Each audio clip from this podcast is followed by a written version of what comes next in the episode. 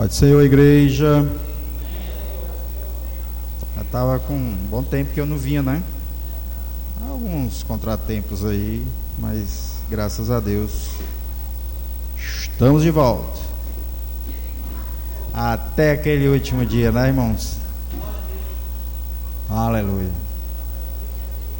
Muitas vezes Deus, melhor nós, é, deixamos que o espírito de Jonas entre no nosso coração. Não estou me referindo à minha vida aqui, à minha vinda aqui, claro, né? Mas muitas vezes o nosso espírito de Jonas aflora em nós. E muitas vezes a gente quer fugir, a gente quer ir, para outro lugar, ir embora, e mudar de ambiente, mudar de. Sabe? Em vez de Nínive ir para paz. E aí, muitas vezes, quando a gente está nessa, nesse, nesse desejo, nessa vontade, aí Deus pega-nos com a bocanha-nos com o Espírito Santo, nos leva para Nínive. E aquele espírito de fujão se transforma num espírito de poder, de graça e de moderação para a glória do Senhor. Vamos ler a palavra de Deus no livro de 1 João, livro de 1 João, no capítulo de número 2. Diz assim, versículo número 1: Filhinhos meus, estas coisas vos escrevo para que não pequeis. Se todavia alguém pecar, temos advogado junto ao Pai, Jesus Cristo justo. E Ele é a propiciação pelos nossos pecados, e não somente pelos nossos próprios, mas ainda pelos do mundo inteiro. Amém, irmãos. Podeis sentar.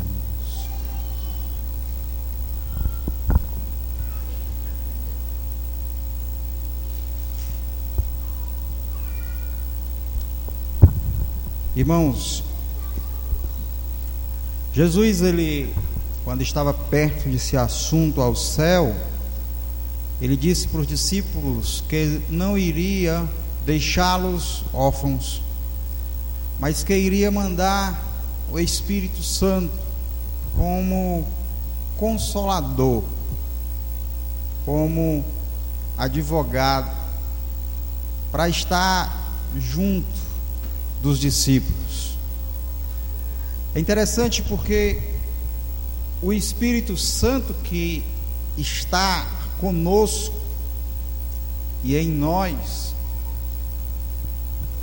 ele não apenas ele traz santidade para nós, para que a gente possa se adequar à palavra de Deus, se adequar à verdade de Deus porque é o mesmo Espírito que em nós está transformando-nos, para que a palavra de Deus ela não seja na nossa boca apenas como na boca de um papagaio, mas que a palavra de Deus em nós seja uma essência, um modo de vida.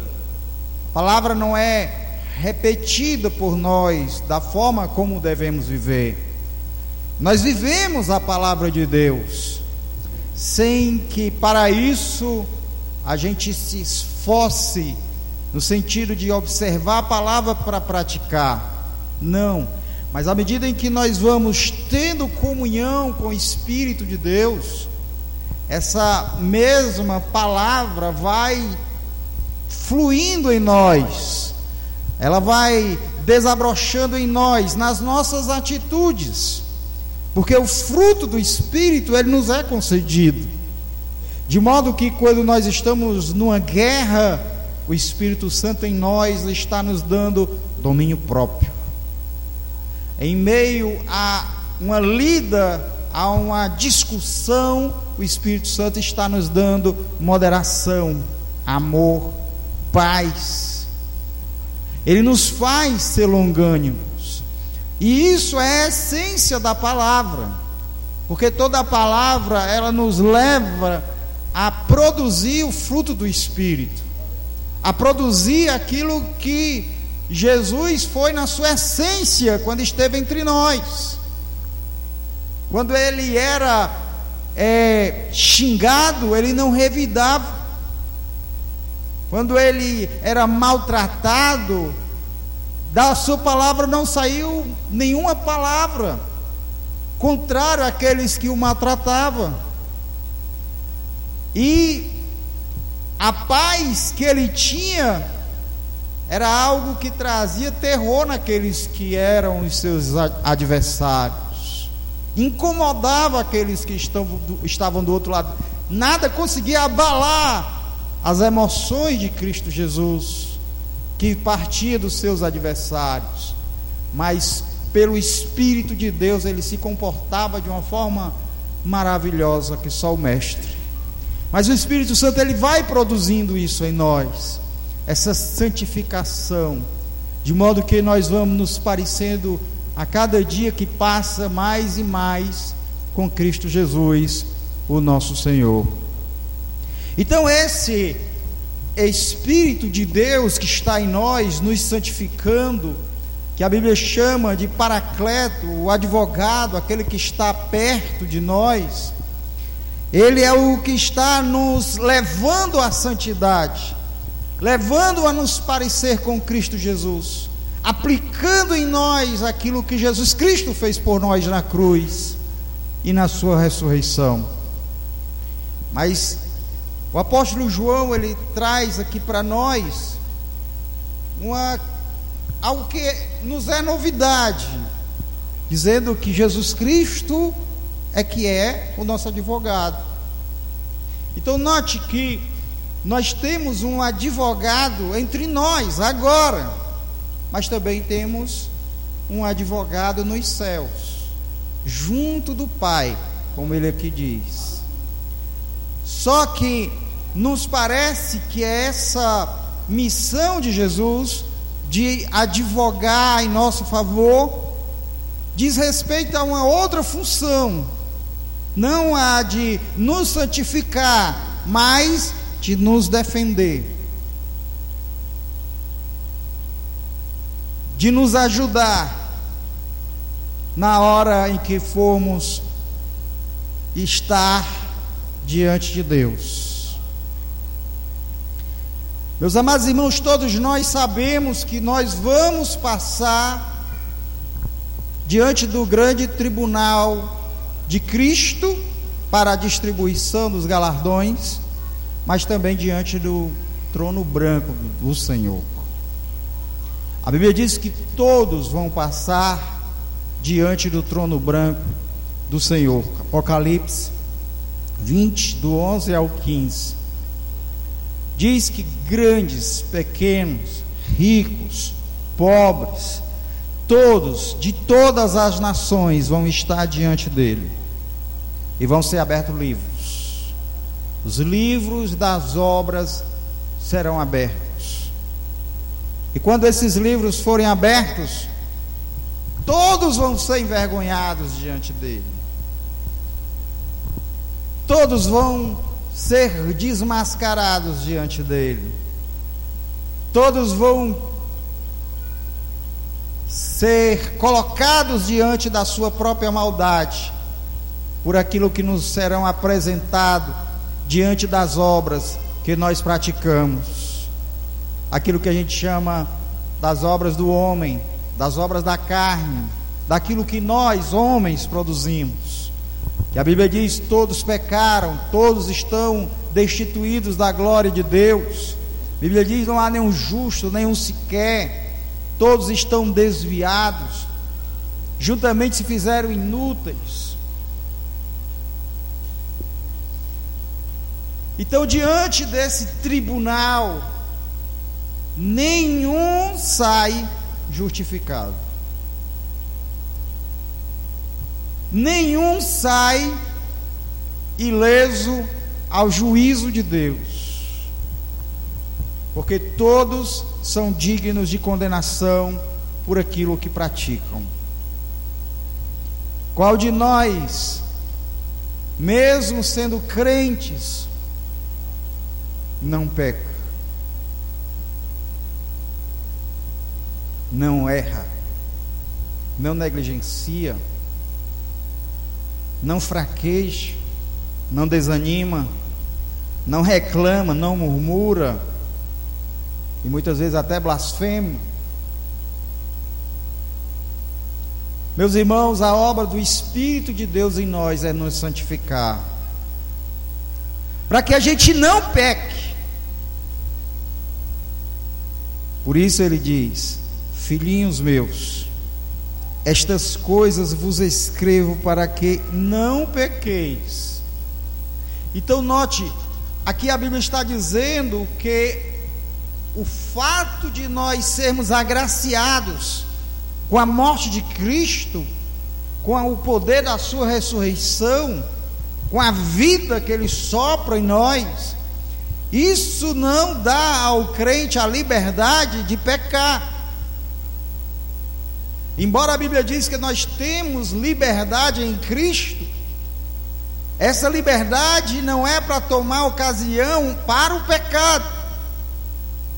Nós não temos, irmãos, direito de porque todos os nossos pecados foram perdoados através do sacrifício de Jesus, nós não temos direito de pecar contra Deus porque você é filho de Deus, nasceu de Deus, nasceu de novo pelo Espírito Santo de Deus. Porque você se tornou uma nova criatura, o céu te é prometido, você está na mão de Jesus, ninguém pode te roubar. Porque a obra que Deus começou em nós aperfeiçoará até o dia de Cristo Jesus. Porque nenhuma condenação há para você, mas isso não abre as portas de liberdade para que você e eu pequemos mas muito pelo contrário, nos faz mais devedores ainda ao Senhor nosso Deus. Porque é muito maior rigor para o que não conhece, para o que conhece, do que para aquele que nunca ouviu falar de Jesus. Muito maior rigor para aquele que tem o Espírito de Deus do que para aquele que não tem o Espírito de Deus, para que aquele que tem todas essas promessas, do que para aquele que não tem promessa nenhuma, não é alvo dessa graça. Então, por mais que a gente leia a Bíblia e nos aponte o caminho da santificação, e nos aponte ainda todas as promessas que nós temos em Cristo Jesus, que são maravilhosas. Para você ter ideia, Deus olha para nós como se nós nunca tivéssemos pecado. E aí, mesmo assim, mesmo tendo todas essas promessas, não pode passar em nosso coração o desejo de andar no pecado, porque nós não temos essa permissão nós não temos essa permissão de Deus para andarmos na gandaia, no pecado, para fazer o que a vontade da carne quer, para deixar o velho homem se manifestar. Nós não temos liberdade para que nos venhamos nos revertir do homem que já na cruz morreu com Cristo Jesus. Mas infelizmente, Muitos de nós, sem ouvir os apelos do Espírito Santo, mas ouvindo o apelo da carne, da velha criatura, do velho Adão,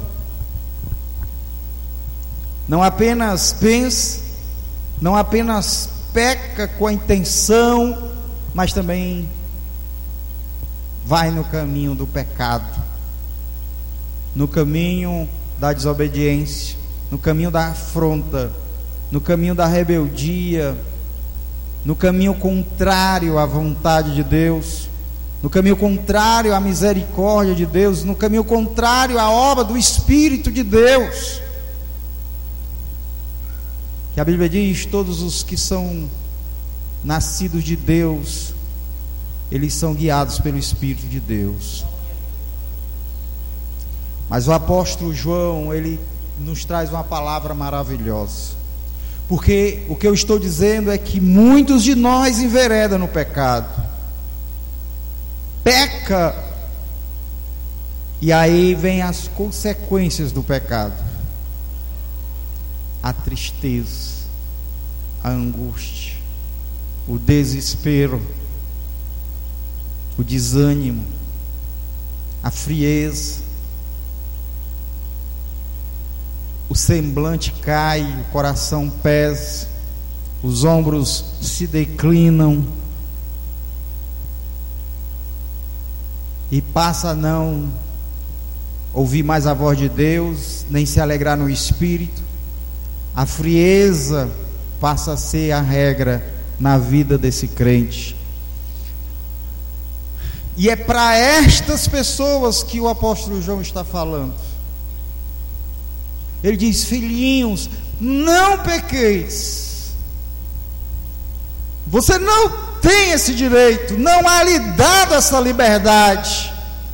Mas se você pecar, você tem junto ao Pai um advogado. A chance para você. A chance para você. Você tem um advogado junto ao Pai. Mas ele diz uma coisa interessante no capítulo 1, no versículo 9. Ele diz assim: Se confessarmos os nossos pecados, Ele é fiel e justo para nos perdoar os pecados e nos purificar de toda injustiça. Ele está dizendo, filhinhos, não pequeis mas se vocês pecarem, vocês têm um advogado junto ao Pai para acudir vocês. Mas tem uma condição.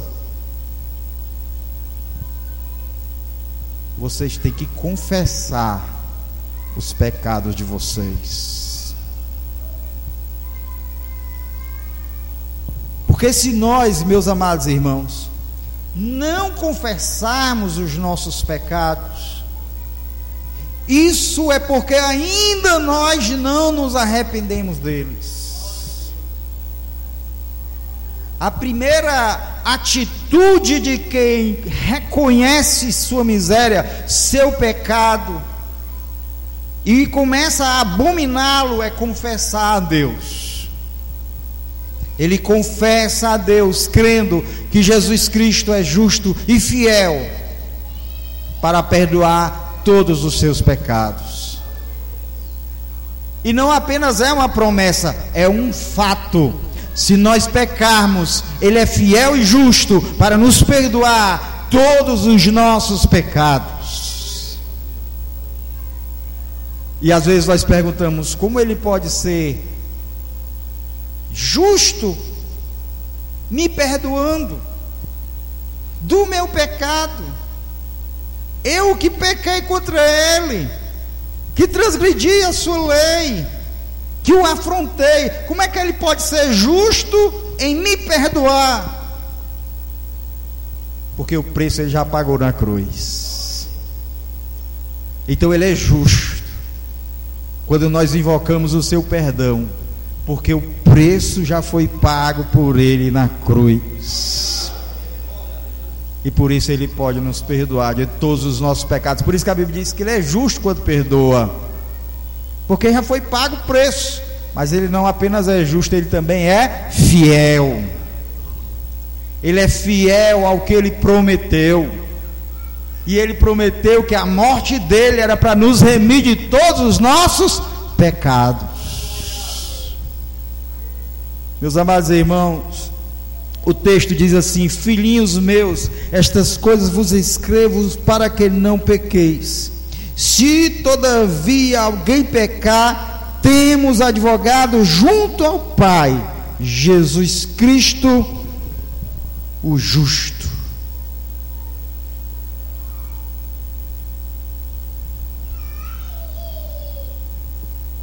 É interessante, irmãos, porque a Bíblia está dizendo aqui que Jesus não apenas é o nosso advogado, mas é o justo advogado.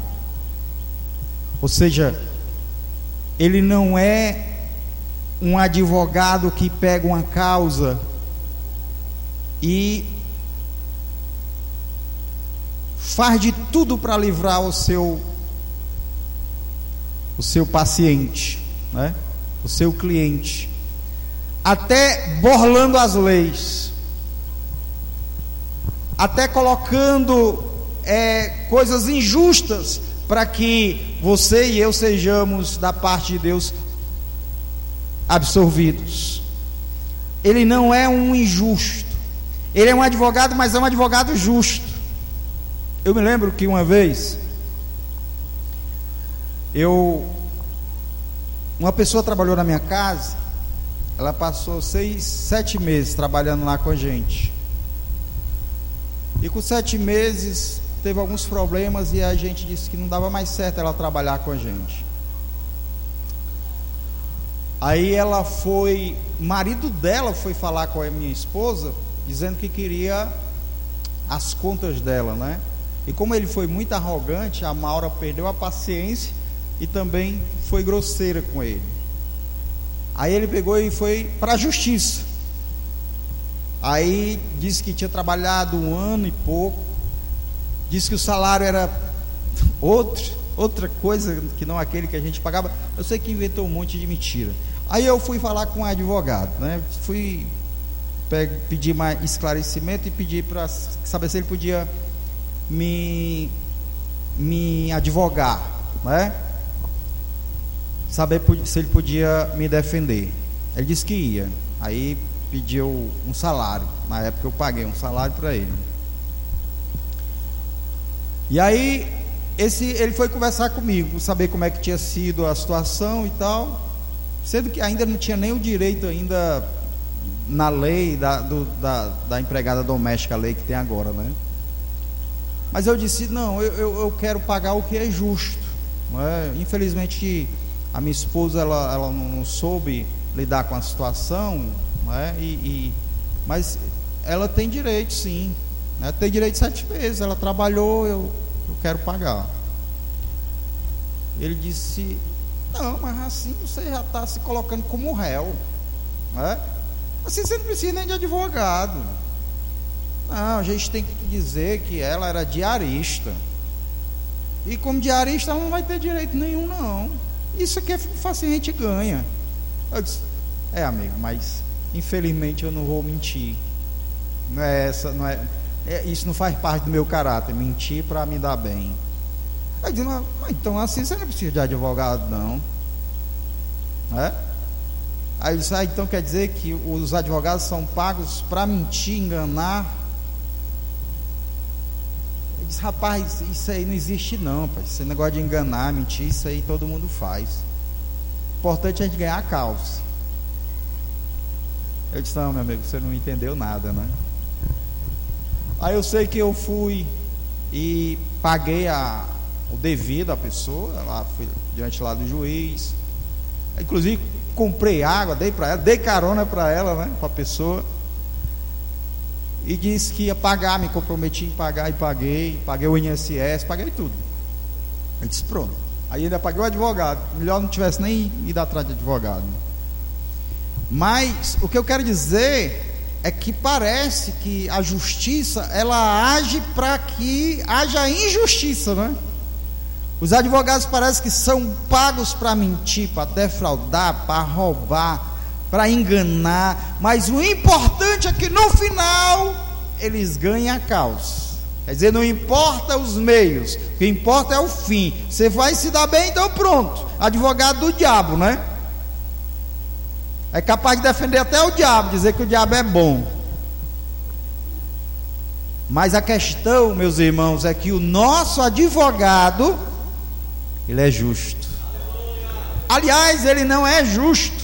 Aqui está dizendo ele é o justo. Ele é o justo, por quê? Porque não tem ninguém justo. Quem poderia advogar nossa causa, irmãos? Quem poderia, diante desse tribunal, advogar nossa causa? Esse tribunal que não tem negócio de choro, não tem negócio de comoção, não tem negócio de sofrimento, Não tem negócio de família, de vínculo, de familiar, empregatício, de nada. Lá é o que você fez. Você vai ser julgado pela transgressão da lei. Transgrediu a lei, estará condenado. Aí quem, quem, quem vai pegar uma causa nossa? Quem é? Se todos nós deveríamos ser condenados de verdade. Então note que o nosso advogado justo estava com um ditado que a gente diz é saias justas, mas tem outro, outra, outra coisa para dizer, pastor Diego? Uma dificuldade muito grande, porque como é que ele sendo justo, ele vai defender a causa de injustos? Pessoas ímpias que nem nós, pessoas que peca, pecou a vida toda. Se você viver 100 anos, 100 anos você peca.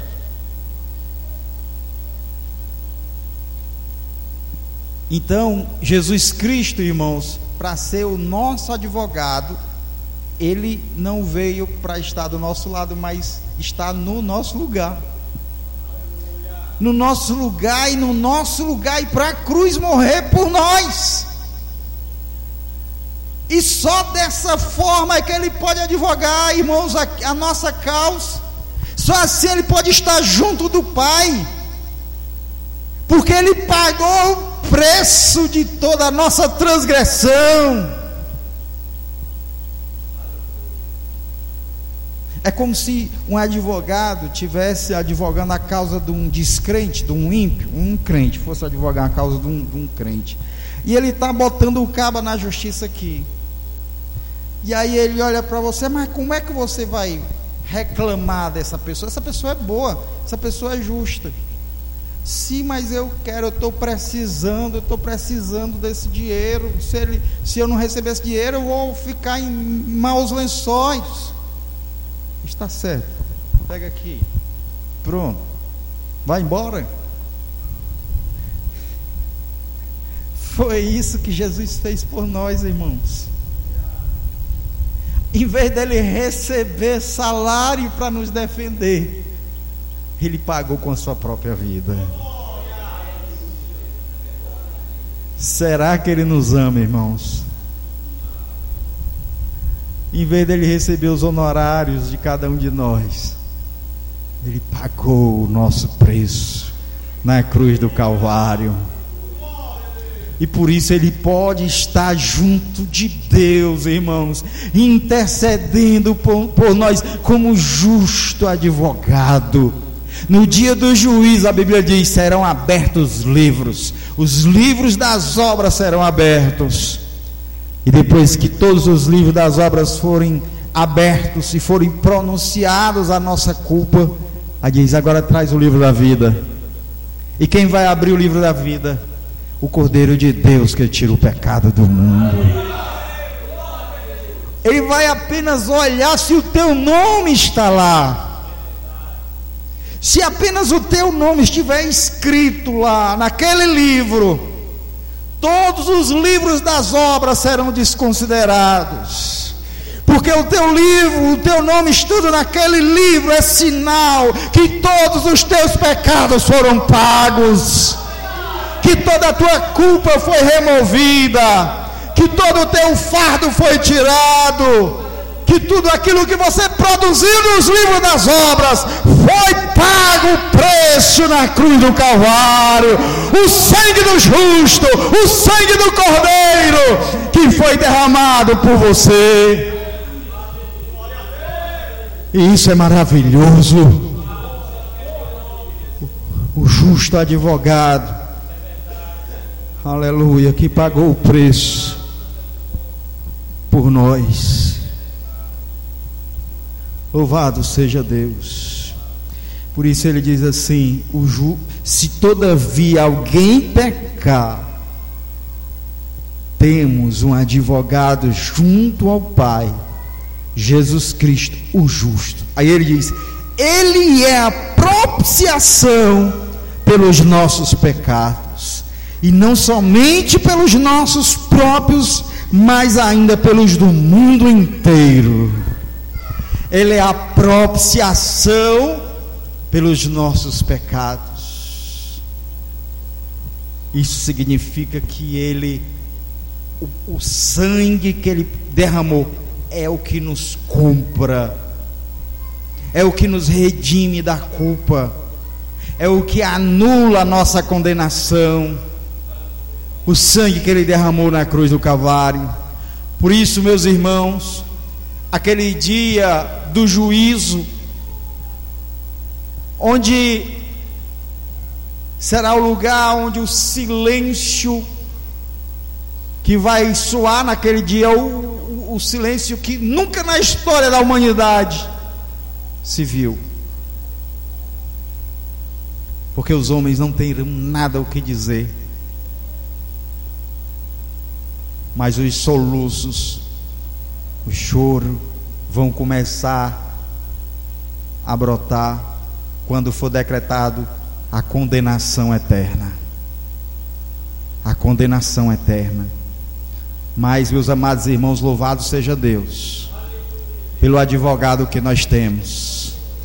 Porque quando ele abriu o livro e, e lá, irmãos, estiver o nosso nome, aleluia, nós vamos então dizer: valeu a pena Valeu a pena o que eu passei na terra, valeu a pena eu ter padecido pelo nome de Jesus, valeu a pena eu ter recebido Ele como meu Salvador pessoal, valeu a pena eu ter ido para a igreja, valeu a pena, Senhor, obrigado por ter me chamado. Meus irmãos, vai ser, corações vão se derreter lá de amor pelo Senhor. Naquele dia nós vamos ver, irmãos, o que é o mundo espiritual que nós fomos livres pelo sangue de Jesus. Nós vamos ver como valeu a pena Jesus Cristo ter nos chamado e nós ter ouvido a sua voz e seguido o seu caminho. Oh, glória a Deus.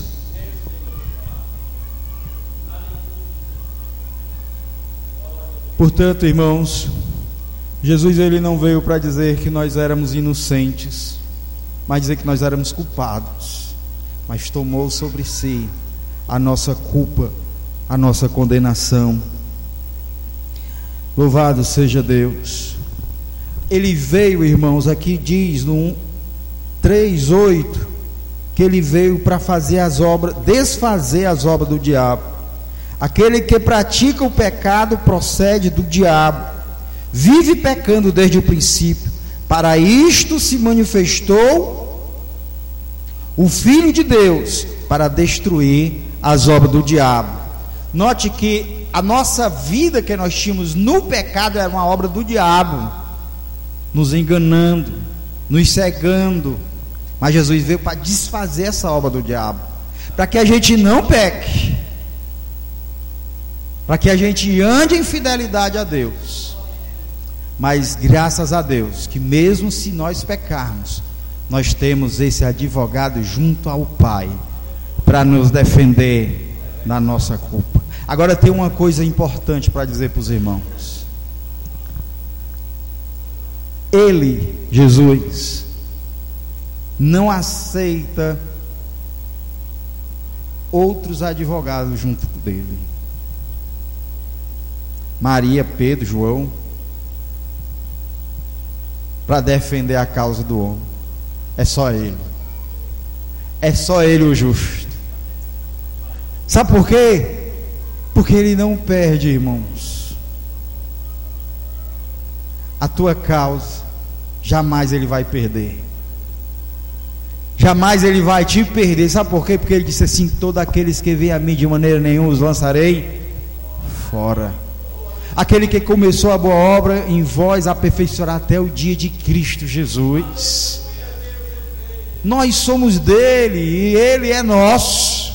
Nós estamos nas suas mãos, guardados por ele. Não tem como ele perder uma alma só, irmãos. Foi o que ele disse.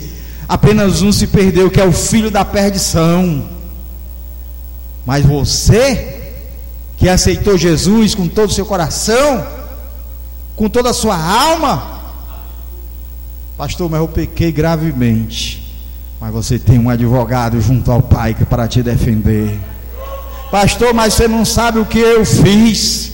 Mas o Senhor sabe. E mesmo assim, Ele está pronto para te defender. E eu digo mais: o que Ele fez na cruz te garante o perdão e a vida eterna. E que Ele vai te conduzir salvo até o último fôlego dos, das suas narinas. Pastor, mas eu estou com vontade de me desviar. Mas Ele não vai deixar, sabe por quê? Porque é Ele que segura nas suas mãos. A Bíblia Sagrada diz em Deuteronômio que mesmo que os nossos pés desvalem, Ele está segurando em nossas mãos. Ainda que venhamos desvalar na lama, ainda assim Ele nos sustenta. A Bíblia Sagrada diz que nós seguramos na mão dele, mas também diz que Ele segura na nossa. Mas ainda que nós venhamos soltar a mão do Senhor, Ele está segurando a nossa mão. Ah, Senhor, me solta. Ao que, é que a Bíblia diz? Tu és meu, eu te remi. Aleluia! Somos propriedades dele, do Senhor. Fomos adquiridos com bom preço. Note, ele advoga a sua causa e ele não te cobra nada. Mas o preço foi pago e foi alto o preço da sua própria vida de um sangue inocente, de um cordeiro de Deus. Foi Ele quem morreu para que isso possa ocorrer em nossas vidas. Ah, meus irmãos, a nossa salvação ela é gratuita, mas não pense que o preço foi pequeno. Porque você já viu o ditado: tudo que é de graça não presta. As pessoas dizem tudo que é de graça não é valorizado. Não pense assim, irmãos. Porque o preço para o resgate da tua alma foi muito, mas muito, mas muito alto. Por que, que o preço foi tão alto? Será que você vale tanto? Não. O amor dele é que é imenso. O amor dele é que é indizível. O amor dele é que não tem tamanho. É como o apóstolo João diz: Ele nos amou de tal maneira que foi capaz de dar o seu filho unigênito para que todo aquele que nele crê não pereça, mas tenha a vida eterna. Como é que nós podemos desvalorizar essa graça, irmãos? Como é que nós podemos, irmãos, desconsiderar isso? Como é que nós podemos negar esse amor? Porque esse amor que Deus tem por nós é um amor constrangedor. Você sabe o que é um amor constrangedor? É quando você não quer alguém por perto. É quando você chota alguém. Eu vou dar um exemplo, irmãos. Vocês lembram de do profeta que pegou a prostituta, Oséias? Oséias. Deus disse: Eu vou mostrar para esse, esse profeta o amor que eu tenho por esse povo. Profeta Oséias, pega aquela mulher, Senhor, aquela mulher é prostituta, Senhor. Isso é um escândalo. Pega aquela mulher para ser tua esposa, a mãe dos teus filhos. Senhor, não faça isso não faça. Pegou a mulher. Primeira oportunidade, a mulher foi atrás da prostituição. Foi que Deus disse para ele: vá atrás. Senhor, mas a mulher está com os homens ali. Vá buscá-la. É sua esposa. Foi buscar. Vem para cá, tu sabe que eu te amo. Eu acredito que ele acabou amando aquela mulher mesmo, irmãos. E aí ele teve logo um filho, botou lá o nome do filho. E na primeira oportunidade a mulher foi de novo. E Deus disse: Vá buscá-la. Senhor, segunda vez. Isso é vergonhoso demais. Irmãos, Deus queria que ele sentisse o que Deus sentia. Deus estava querendo que o profeta pregasse com poder e autoridade a sua palavra em Israel. Agora, irmãos, como ele poderia pregar com poder e autoridade sobre o amor de Deus, se ele não tivesse experimentado aquilo? Ele podia até ter pregado, mas não com a intensidade de conhecer aquela experiência, de ter experimentado aquilo. Ah, Senhor, será que o teu amor é desse jeito mesmo, Senhor? Então, esse amor, irmãos, ele constrange o homem a não pecar, a não desvalorizar a graça, a não minimizar a morte de Cristo, a não diminuir o preço do sangue. E por que, que foi pago um preço tão alto? Por conta do amor. E porque a exigência era tão alta? Porque você pegou contra um Deus santo e eterno. Uma lei boa, justa e santa. Um Deus santo, bom e eterno. Por isso que a exigência não era outra, senão o sangue de um inocente. E não tinha nenhum para morrer por você. E Deus disse: Eu vou enviar o meu próprio filho para morrer por ele, por ela. E ele fez isso. Então, irmãos, a graça de Deus, ela não pode ser minimizada na nossa vida. Por isso ele está dizendo, filhinhos, não pequeis, filhinhos.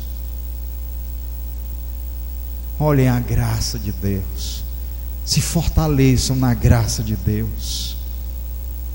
Aí ele diz para os fracos, para os pecadores, para aqueles que não vigiam e oram como Jesus mandou, para aqueles que perderam o primeiro amor, para aqueles que são mornos na igreja, que Jesus diz: Estou a ponto de vomitar. Se você pecar, você tem um advogado junto ao Pai, Jesus Cristo, o justo, para te defender. E aí a Bíblia diz: se Deus é por nós, quem será contra nós? Se nem a seu próprio filho poupou, antes o entregou por todos nós. Quem irá nos acusar diante do Senhor? Quem terá essa ousadia de dizer e relatar os nossos pecados? Deus, eu conheço. Eu conheço esse irmão. Conhece o coração dele pervertido. Conhece os passos que ele tomou as decisões que ele tomou, conheço suas murmurações, conheço a sua maldade, suas reclamações, os palavrões que ele disse. Eu vi o que ele fez entre quatro, entre quatro paredes. Eu vi onde ele colocou os olhos. Eu vi qual era a intenção do coração dele quando conversava com aquela donzela?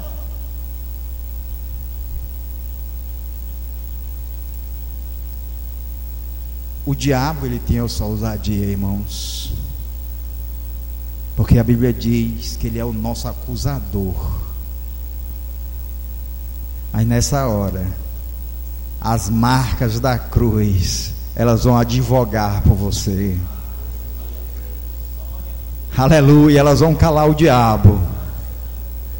Elas vai, essas, essas marcas vão tirar o diabo do seu posto de promotor e acusador.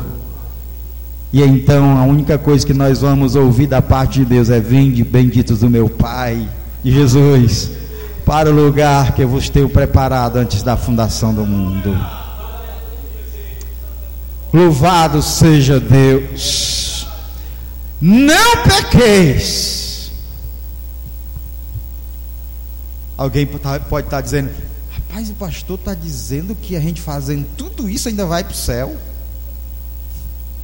Eu estou dizendo que a Bíblia está dizendo: não pequeis, não pequem. Mas se você pecar, não se desespere, não vá para a lama, confie no teu advogado, ele é fiel e justo para te perdoar de todos os teus pecados e te livrar de toda a tua culpa. De toda a tua culpa. Meus amados irmãos, a doutrina mais maravilhosa que eu acho na Bíblia, que é a da salvação, mas especificamente a doutrina da perseverança dos santos. Porque, irmãos, na verdade, não é a perseverança dos santos, é a perseverança do santo. É Ele quem persevera por nós, é Ele quem intercede por nós, é Ele quem nos dá fé, é Ele quem advoga a nossa causa, é Ele quem morreu na cruz no nosso lugar, é Ele quem ressuscitou para nós podermos nele estar como filhos. É Ele quem fez tudo por nós e ainda nos sustenta até o final. É Ele quem vai ressuscitar-nos para a glória do Pai. Então não posso dizer que seja a minha perseverança, mas a perseverança dele em me levar salvo até o final da minha vida. Pastor, mas o que você está dizendo, pastor? Quer dizer que eu pecando ainda assim eu disse: Não. Ele está dizendo: Não pequeis. Porque o não pequeis ele é muito forte. Porque acompanha isso várias coisas que a Bíblia nos traz. Como o que? Como muita peia. Com muito chicote. Pelas consequências do mal. O fato de nós dizermos assim, ele é o nosso advogado, não significa, irmãos, que ele vai dar refresco para aquele que peca, não. Significa que ele vai advogar a tua causa e vai te levar salvo. Mas nesse intervalo, se prepare. Ou seja, pecou o crente, corre para os pés dele, peça perdão, chore, confesse ele é fiel e justo para te perdoar. Não resista, porque aquele que resiste, ele vai então ver a mão pesada do Senhor sobre ele. Aleluia! Não resistam a Deus, mas a Ele se submetam. Diz Tiago. Porque os exaltados Ele humilha, mas os humilhados Ele exalta. Aquele que se humilha na presença. Não, não fiz isso não, pastor. Não fiz não. Deus me livre, não fiz não. Não, de jeito nenhum. Não, irmãos. Confesse. Se humilhe.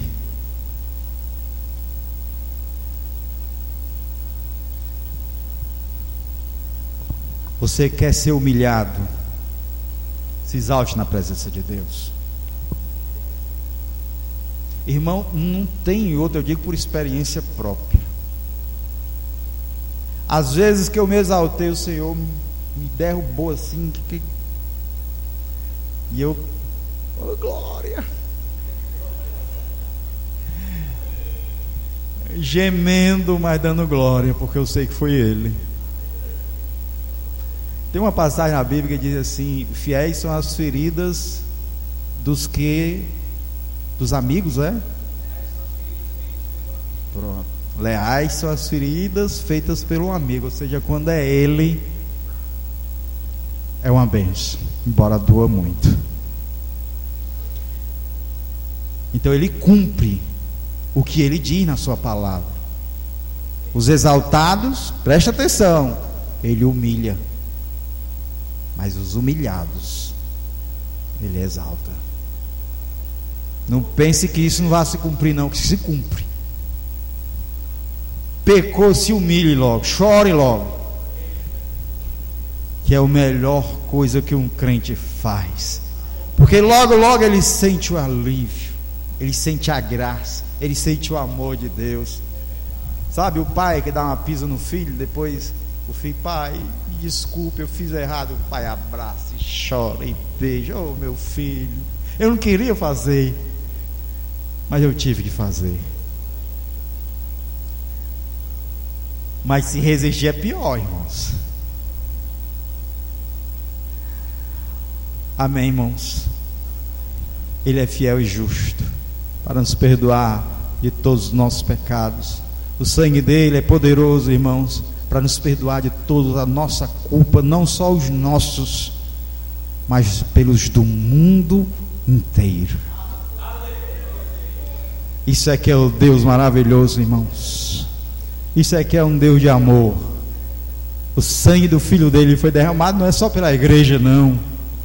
Foi pelos do mundo inteiro.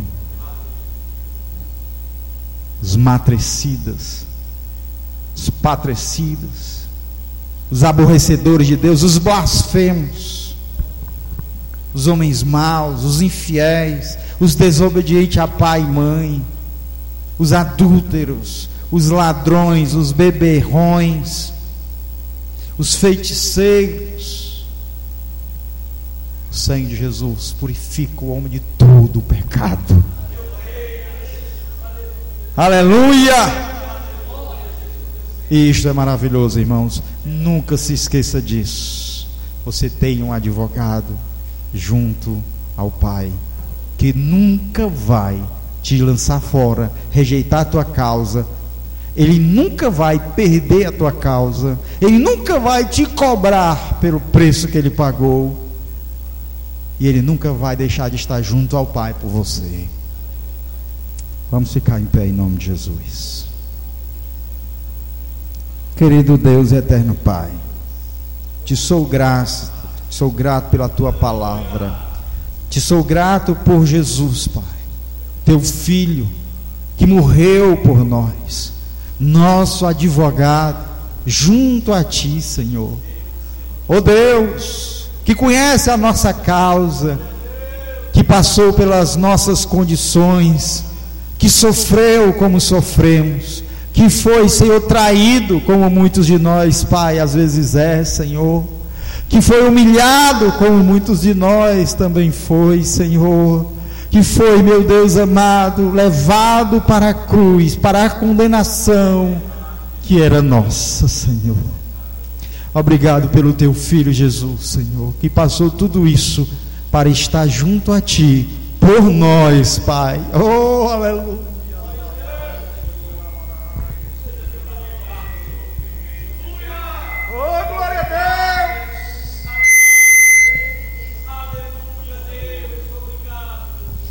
Sem que nós merecêssemos, meu Deus.